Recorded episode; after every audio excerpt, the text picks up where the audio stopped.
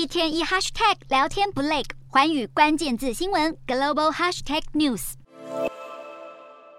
美国感恩节即将到来，但今年想吃到以火鸡为主角的感恩节大餐可没有那么容易。美国今年禽流感大爆发，造成超过六百万只火鸡死亡，再加上通膨高涨，饲料、运输、人事等成本都比往年高出一大截，火鸡价格也当然跟着大幅上涨。美国农业事务联合会公布的报告指出，今年张罗一顿十人份的感恩节大餐，价格平均要六十四点零五美元。比去年高出约百分之二十，是一九八六年开始统计以来的最大涨幅。不只是吃饭变贵，想要在感恩节假期出游或返乡，也要面对大幅上涨的交通费用。由于机票价格平均较去年增长百分之四十，不少民众选择开车出游。美国汽车协会估计，今年将有四千九百万人次选择驾车旅行，搭机的民众只有四百五十万人次。但虽然美国油价已经从今年六月的高峰下滑，还是比去年高出百分之八。不过，随着疫情引起的全球供应链混乱逐渐恢复正常，百货业者商品库存增加，民众在感恩节过后的黑色星期五购物季将能享受更多折扣。由于商品库存足够，许多业者表示准备寄出近年来最优惠的折扣来刺激买气，而投资人将紧盯黑色星期五的购物人潮以及电商业绩成长。